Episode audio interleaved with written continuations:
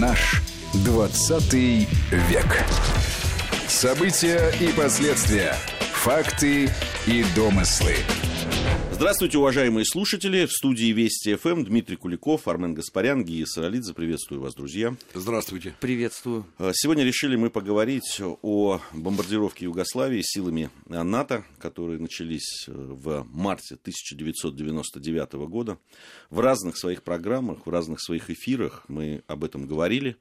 Но так как э, программа наша называется «Наш 20 век», и не сказать о том, что произошло тогда – уже на исходе 20 века мы не можем вот в этой компании и в этой программе.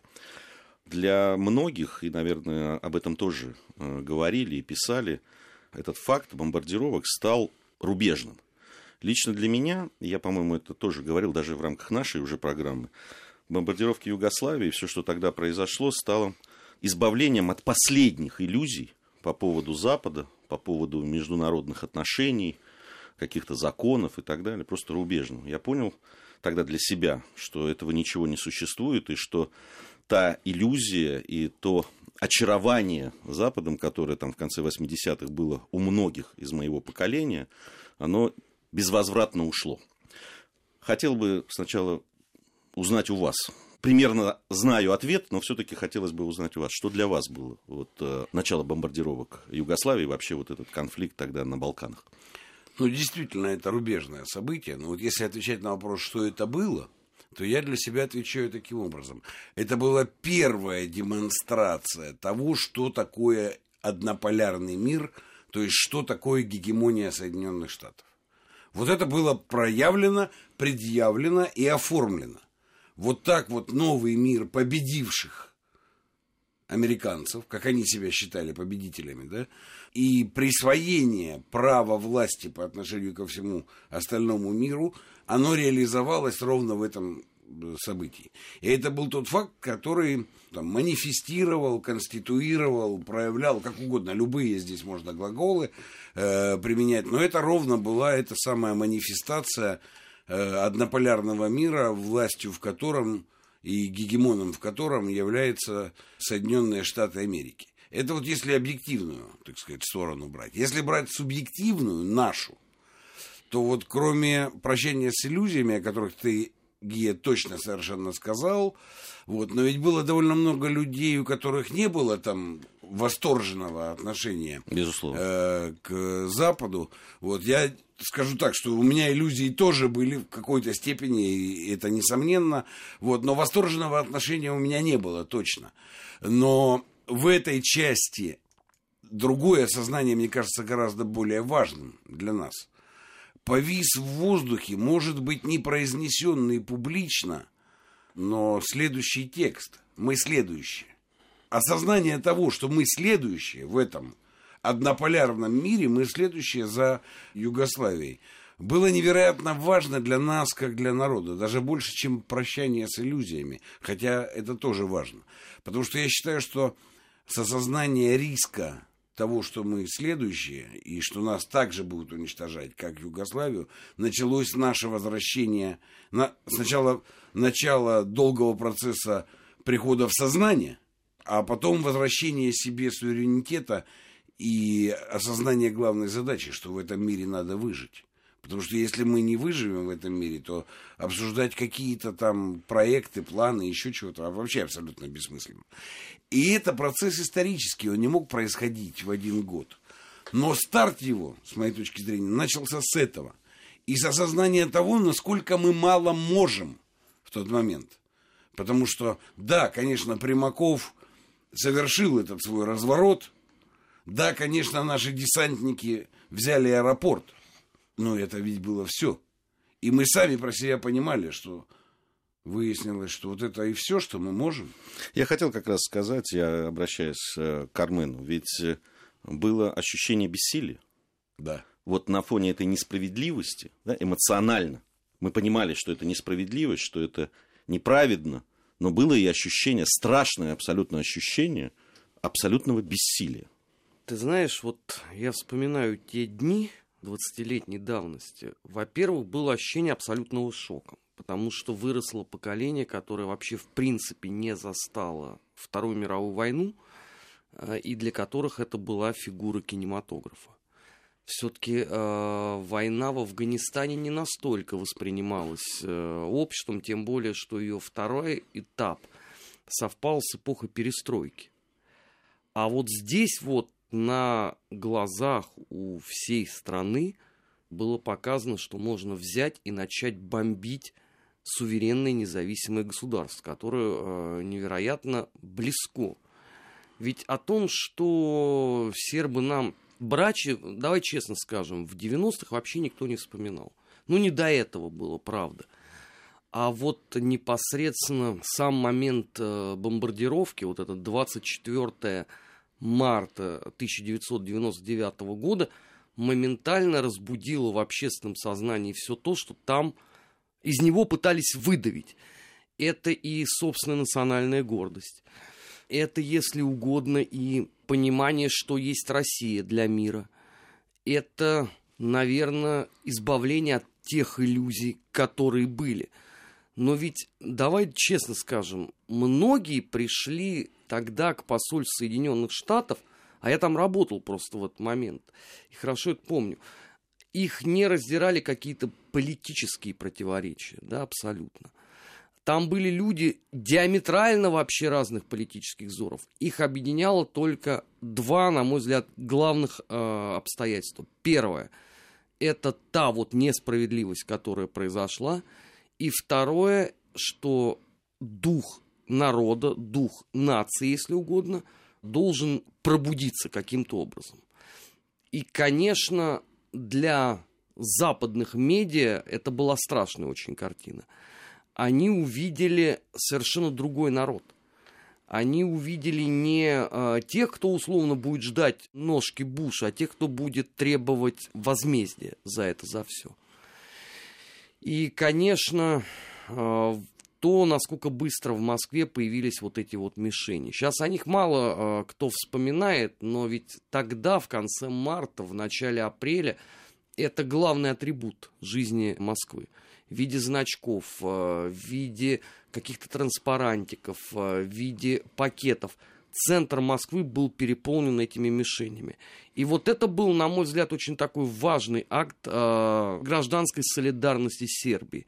И это, кстати, не моя оценка. Э, посол Югославии в тот момент, э, Милошевич, он лично мне об этом говорил, что вот э, это то, за что он всегда будет признателен народу. Он понимает, что у государства российского сложный период, оно не может э, ответные меры принять симметрично, но то, как отреагировало общество, это для него самое важное. Ну, там действительно, ведь реакция общества и реакция да, там, правящей элиты тогда, она была абсолютно разная. Зрите в корень, товарищ Саралин. Стараюсь. Да, потому что здесь очень важный момент – кстати, извини, э, про правящую, вот элита одно, да, но даже вот первые лица, Примаков, и ну, то, что он совершил, я и который, вот потом, и который хотел потом, разделить как да, раз. смотри, и который потом сказал, что если бы я продолжил полет, это было бы предательством. И предательством не только Сербии, но и России прежде всего. Ему Ска... же предъявляли это, что это было решение эмоциональное, вот, что это было вот, решение не политика. Вот смотри, так смотри, сейчас мы это обсудим, это очень важно. И даже Ельцин, при всем том, что до этого он последовательно декларировал специальные отношения с Соединенными Штатами и, в общем, подчинялся да, во многом. Или был подвержен манипулированию. Тут разные там были факторы. Но даже Ельцин, что называется, попытался возвысить голос, да, и он дал оценку крайне негативную всему этому. Но интересно ведь, что происходило. Э, мы же помним прекрасно олигархические каналы, профессию медиакиллеров – Примаков моментально стал объектом атаки наших олигархических телеканалов. А те, кто присваивали себе профессию медиакиллеров, накинулись на него. И это была не критика, это была травля. И даже Ельцину начало доставаться. Потому что наша олигархическая семибанкирщина, Березовский, Гусинский, потом уже позже там и Ходорковский, влившийся во все это дело, они не допускали никакого никакой мысли о том, что можно не согласиться в чем-то с гегемоном. Потому что они считали себя частью этого гегемона, американского. И это очень показательно, как это все происходило. Потому что, ну, да, есть люди, один вон там на Украине сейчас, ну, другие здесь, которые травили Примакова за это действие. По указанию своих хозяев-олигархов. Это к вопросу о свободе прессы. Я бы прямо с языка снял. Это как раз о свободе прессы и о, о, Да. о том, а, насколько она отражала настроение общества в тот момент. Да, а люди, носи... вот то... а люди действовали так, как Армен написал. Да? То есть выходили на демонстрации, значки, хоть чем-то проявить свою позицию. Ты знаешь, настолько все было действительно очевидно и несправедливо, что даже записные либералы, записные абсолютно, да, там отмороженные, да, псевдолибералы, я бы так сказал, по большому счету понимали и до сих пор понимают, что это была несправедливость. И э, да, они оправдывают все равно. Они говорят, там, а, не было выхода, все-таки да, это было неправильно с, с точки зрения международных э, законов и так далее, но спасали, значит, албанцев косовских от геноцида. Ну, вот давай об этом чуть-чуть, да, поговорим. Потому что ведь э, схема-то стандартная, это сейчас выяснилось. А Основание для вот этого мероприятия, натовского, в кавычках мероприятия, ужасной агрессии и уничтожения людей, э, вообще так происходили почти так же круто, как пробирка Колина Пауэлла. Потому что тут была уже страшная сила задействована под названием «Болгарская разведка». Вот, потому что это якобы болгарская разведка вначале установила наличие плана уничтожения албанцев. Да, там это, подкова. Подкова, план подкова. Через 15 лет выяснилось, и в том числе и сами болгары сказали, что это была аналитическая разработка. Они анализировали расположение э, югославских войск. Никаких оперативных данных, ну, никаких фактов, что планировалось уничтожение албанцев, их не было. Вбросила это болгарская разведка. Дальше это начало функционировать э, в европейских странах и в Соединенных Штатах. И это послужило основанием для плана, ну, якобы основанием. Потому что, понимаешь, это же вот важно, то, что мы изучаем с момента Первой мировой войны. Повод и причина. Вот убийство эрцгерцога Фердинанда – это повод. Все понимали, что это повод, что это значения никакого не имеет. Но, тем не менее, это, так сказать, послужило механизмом старта гигантской бойни. Пробирка Колина Паула – это повод, сконструированный. Если убийство было на самом деле, то здесь уже... Ну, То уже убийство не требуется, Что пробирка, да, что и так далее. Повод. Причины гораздо, конечно, сложнее и жестче. Я думаю, что их принципиально две. Потому что Югославия не собиралась признавать ничью власть над собой. Вот принципиально. Ни евросоюзовскую, ни американскую. И это была главная причина несогласия принятия этой власти. Во-вторых, Югославия содержала в себе подлинно все-таки такой момент, ну, как бы транснациональный. Это, извините, это была микроальтернатива Европейскому Союзу во всех смыслах. И вот этот транснационализм, или как бы империю в хорошем смысле этого слова, ее надо было ликвидировать. Этого не должно было быть. Вот причины. Ну да, повод, план подкова. Понимаешь? Причем, смотри, какое действие, тоже же традиционное. Это, э, ну, мы говорили об этом, да, вот как э, союзники уничтожали Дрезден. Они воевать с войсками не хотели, а считали, что сжечь город полностью вместе с жителями, это приведет к деморализации гитлеровского режима.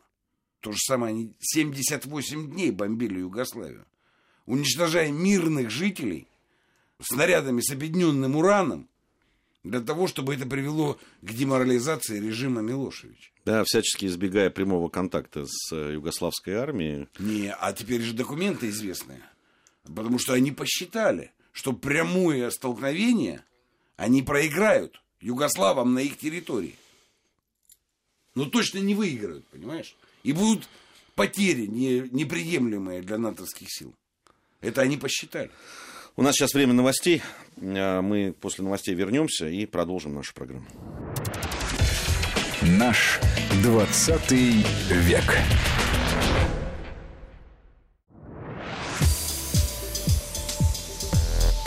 Наш 20 век. События и последствия. Факты и домыслы. Продолжаем нашу программу. В студии Вести ФМ Дмитрий Куликов, Армен Гаспарян и Гия Саралидзе. Сегодня говорим о натовских бомбардировках Югославии в 1999 году. Я бы вот на что обратил внимание, Армен, к тебе обращаюсь, э, на какие-то очень такие символичные вещи в связи с этими бомбардировками. О каких-то мы уже сказали в первой части нашей программы. Дима сказал там о болгарской разведке. Я бы вот еще выделил значение вот во всей этой истории Германии. Пожалуй, впервые после окончания Второй мировой войны Германия была на переднем крае вот этой агрессии. И об этом многие очень говорили. Вообще, то, что немецкие войска, Бундесвер, опять на территории балканского государства, вообще это вещь очень символичная. Ну, к этому шло. Методично продвигали эту историю. А, наш выход из Германии, я имею в виду войска, которые выходили, закрыл историю мироустройства после Второй мировой войны. было понятно, что рано или поздно немцев затянут в какую-то авантюру. К сожалению, получилось как нельзя отвратительно. Потому что, во-первых, конечно, это место, где все происходило. У немцев, в отличие от э, нас, эпизод с э, своим участием на Балканах во Второй мировой войне изучен очень хорошо. И надо сказать, что немцам-то компания доставила немало неприятных мгновений. Даже не с точки зрения военного успеха, а с точки зрения именно вот этого оккупационного порядка. Потому что, во-первых, ну там опять на Балканах, как всегда, все против всех. А, во-вторых, расчет на то, что можно будет незначительными силами удерживать Балканы, а основные части перебросить куда-то дальше, конечно же, не сработал. И вот, по сути, спустя столько лет э, воспроизводится э, все тот же сценарий. Заметим себе, что немцев сначала ведь пытались использовать как миротворцев, об этом просто уже мало кто вспоминает. Знаменитый вот этот хорватский сценарий, он же чем закончился? Гибелью немецких миротворцев. Их больше всего тогда положили хорватские националисты, когда прорывали вот эту вот линию так называемого разграничения. И потом, конечно, второй этап – это участие а, в бомбардировках а, Югославии, конкретно Белграда. Надо сказать, что в немецком обществе было немало людей, которые сказали, что это преступная и фатальная ошибка. Другой ведь вопрос, что все эти люди, они не являются локомотивом с точки зрения политических процессов. Они во многом ведь изгои, потому что противостоять сегодня вот этому такому всепоглощающему, всеобъемлющему так называемому либерализму, это невероятно сложно. И заметим себе, что сегодня немцы категорически не любят вспоминать о том, что 20 лет назад они участвовали, по сути дела, в уничтожении исторической сербской государственности, но надо сказать, что хоть какой-то урок из этого они извлекли. И заметим себе, что когда их сегодня пытаются втянуть в украинский кризис, немцы от этого категорически уходят. Другой вопрос, что я не убежден, что уйти получится условно навсегда. Там это по поводу э, немецкого присутствия во всех этих делах, там же есть э, персональная история Ёшки Фишера, министра иностранных дел того времени, человек, который начинал как ультралевый в группировке «Революционная э, борьба», участвовал в различных там, студенческих манифестациях, протестах и так далее. Потом э, вступил в партию «Зеленых» и, собственно, от партии «Зеленых» уже стал э, министром. Ведь он последовательный был лоббистом, я бы даже сказал, да, вот этой военной операции. Человек, который от ультра левых этих вот э, взглядов и идеалов каких-то, да, превратился фактически в наследника тех немецких деятелей, которые в сороковые годы на территории Югославии действовали. И, на мой взгляд, это тоже очень э, символично. Дим, вот по поводу немецкого влияния вот на эти все процессы. Многие говорят, что в данном случае Германия даже впереди Соединенных Штатов Америки. Ну, некоторые из э, наблюдателей говорят, что они впереди бежали здесь. Э, это, на твой взгляд, это так или нет? Ну, смотри, э, в принципе, наличие единой Югославии стояло на пути поглощения и включения этой территории в управлении Евросоюзом, которым управляла Германия. Ну, то, что мы видим сейчас, собственно. Конечно. Да, все, все эти процессы. Конечно. Не, ну все, теперь же там все, Македония, Ну, Черногория, да, да, да. они все там, кроме Сербии одной единственной, понимаешь? Вот, поэтому э, немцы, ну как, это практическая нация очень, прагматическая. Они понимали, что ну, это большая территория, это большое население, которое является суверенным. И поглотить его целиком не удастся, значит, надо все это раздробить. Поэтому немцы это и делали. И да, они были во многом, проявляли инициативу очень широкую, да. Это так. И, не- и тут нечего возразить, понимаешь, по этому поводу. Но они формировали для себя Европу, которая э, ну, будет внутри уже им подчиняться. Это трофическая цепь. Мы подчиняемся Соединенным Штатам, а Европа должна нам подчиняться. Ну, все же как вассал моего вассала, не мой вассал. Ну, это все там очень традиционно, понимаешь? Поэтому было очень точно понятно, что цельная Югославия никому подчиняться не будет. Ну, а тем более уж Германии здесь, понимаешь, которая не смогла в годы Второй мировой войны завоевать полностью эту Югославию. Не смогла. Поэтому надо было это все раздробить. Они и дробили. Целью было уничтожение этого единого субъекта. Важнейшей целью. Вот, а дальше приватизация этого по частям. Вот ты говорил уже в первой части нашей программы, что подспудно, хотя, может быть, и не, не все произносили это, да, по поводу того, что мы следующие, да, с точки зрения России. На твой взгляд, вот эта вот история «мы следующие», она была только среди простых людей, или это было Нет. сформулировано для людей, которые были обличены властью? Это осознали мы все по некой вертикали или там вертикальной э, линейке. От, э, ненавижу это слово, от простого народа, потому что нет простого народа. Весь народ это народ. Понимаешь, как будто есть простой народ, а есть непростой, это э, вот элиты там. Ну, это бред все. Но вот от тех, кто занимается государственной властью и думает, что участвует в политике, в том числе и часть олигархических кругов это осознала тоже. Не все, но часть. Ну и для большой части вообще всего нашего народного тела. Это было общее осознание. Не тотальное, не тотальное, не все, понятно, да, но очень значимый процент, в котором были представлены все страты нашей общественной. Потому что, понимаешь, ну, я думаю, что это даже Ельцин не играл.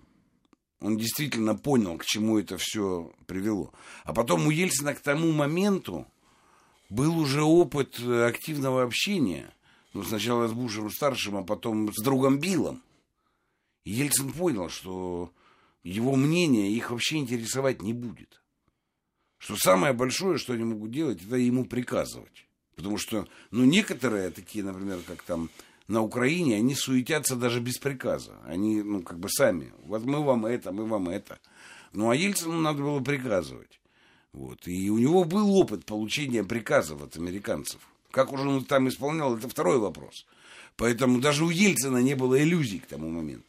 по поводу того, мы говорим, что это перелом, что это некая вещь, которая и в сознании, и в политике да, произвела очень большой эффект, да, и, наверное, какой-то даже спусковой механизм, каким-то спусковым механизмом явилось для того, чтобы э, начала меняться и э, понимание того, что происходит, и что такое этот однополярный мир, да, как ты говорил, Дима. Насколько это было тогда видно в конкретных шагах последующих действий, Армен, с твоей точки зрения? Развал э, однополярного мира ты имеешь в виду? Да, вообще вот этот опыт, в том числе югославской. Ты знаешь, мне кажется, в 99 году об этом точно никто не думал. О том, что вот эта вот система начнет когда-либо разваливаться. Мне кажется, что было понимание другого, что нам необходимо сделать э, что-то, чтобы не стать следующими.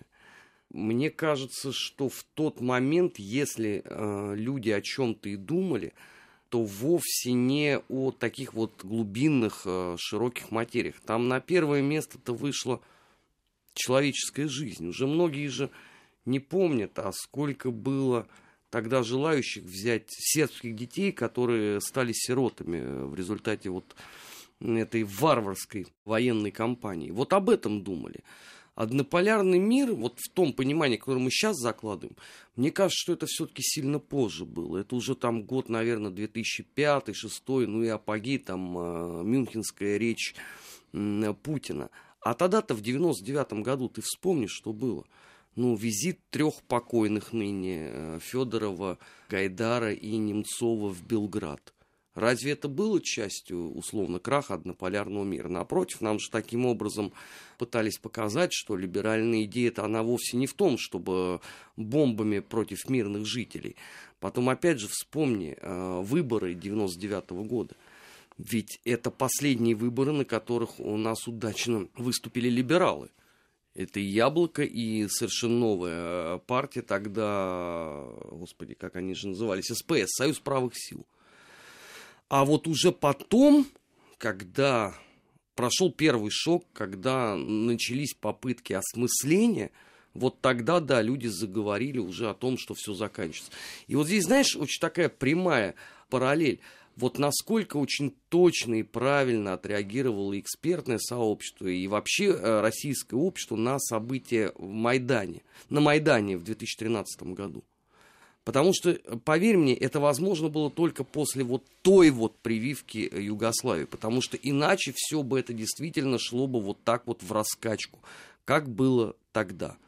Огорчительно это, конечно, но давай честно скажем, по-другому тогда бы не получилось. Я вот что помню точно абсолютно, что до 99 -го года мы, да вообще общество, Э, даже если проанализировать э, да, там, выпуски новостей тогдашнего времени, да, то, о чем писали газеты, интернета тогда еще не было в таком ходу, мы ведь тогда больше интересовались внутренними делами страны.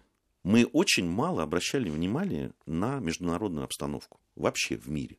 Ну, так у нас дефолт был, конечно, у нас мы, только об этом и это, мыслили это, это ведь вот совершенно очевидно было, да, что ну, там что-то происходит, да, там кто-то, ну, по роду деятельности и так далее. Но, в принципе, что происходило за пределами страны, интересовало мало.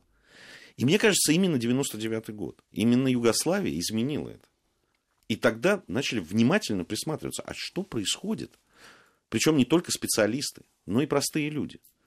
Это тогда изменилось. Тогда люди, не знаю, может быть, даже на каком-то да, там, интуитивном уровне поняли, что то, что происходит за пределами страны, влияет на их жизнь. Влияет, причем впрямую. Вот меня, не знаю, у меня вот это есть ощущение, не знаю, как у вас.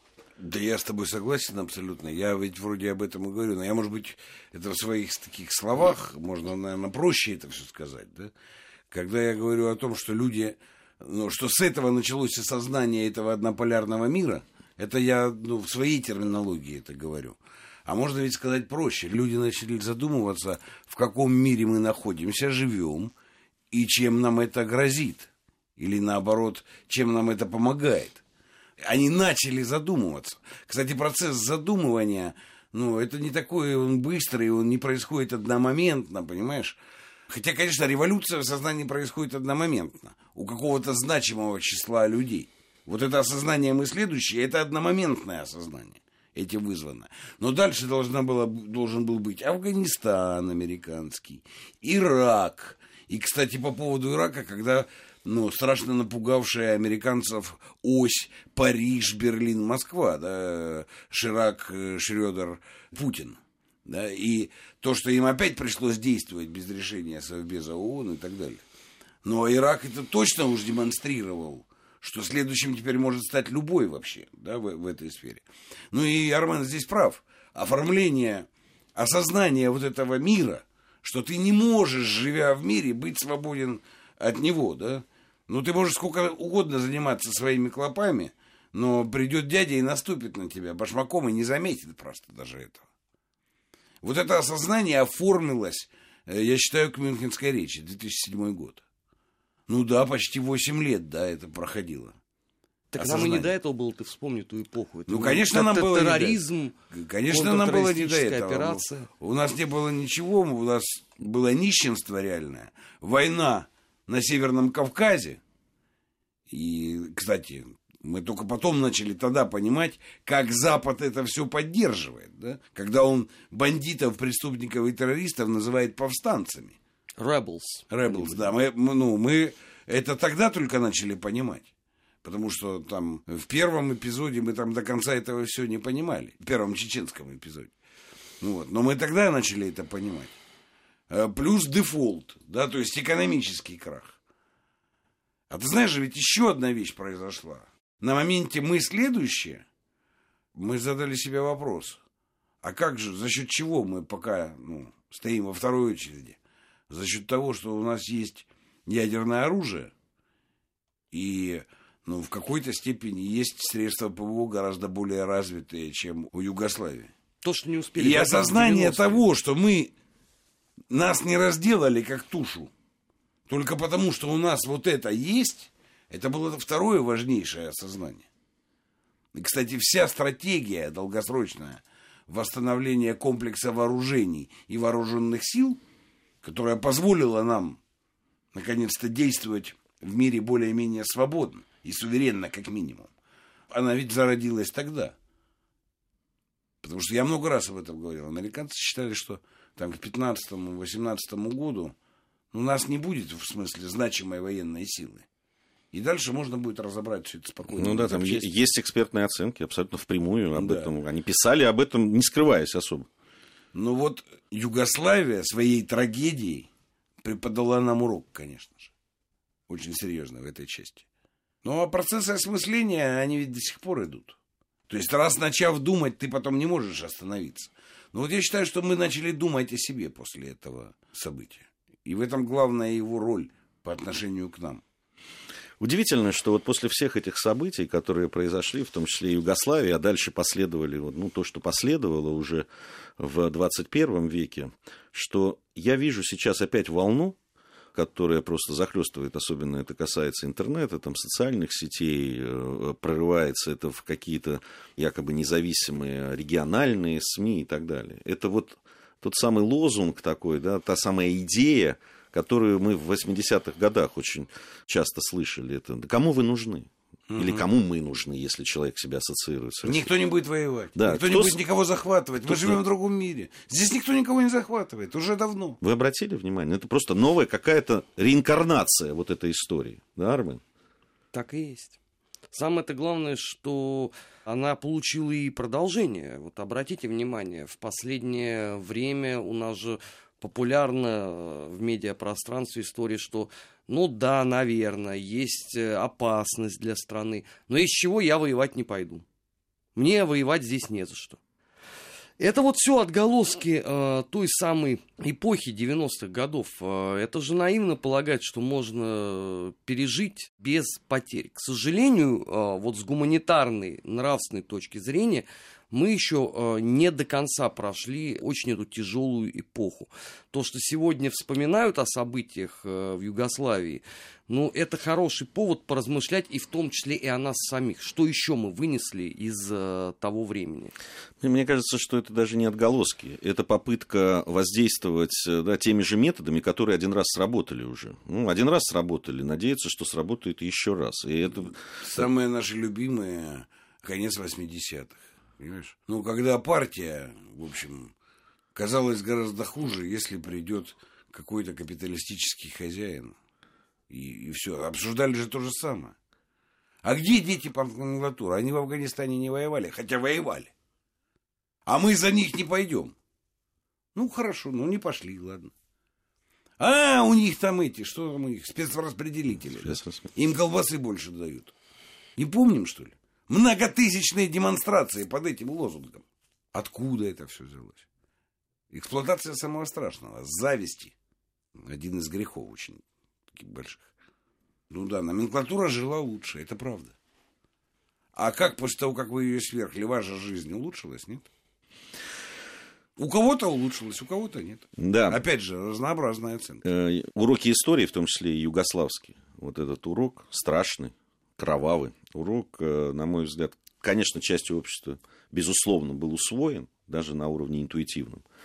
Но тут есть о чем говорить, и тут есть э, какие параллели проводить с современностью. Мне кажется, ну, надо кстати, быть... тут тоже такое. Надо быть бдительными. У нас СНГ весь перед глазами, да, здесь, может быть, как поговорим об этом отдельно. Но в Югославии вот куча маленьких государств. Ну как они рванули там? Заоблачно развились? Спасибо большое за этот разговор. Дмитрий Куликов, Армен Гаспарян, Гия Саралидзе были в студии Вести ФМ. Надеюсь, что совсем скоро вновь с вами встретимся. Наш 20 век.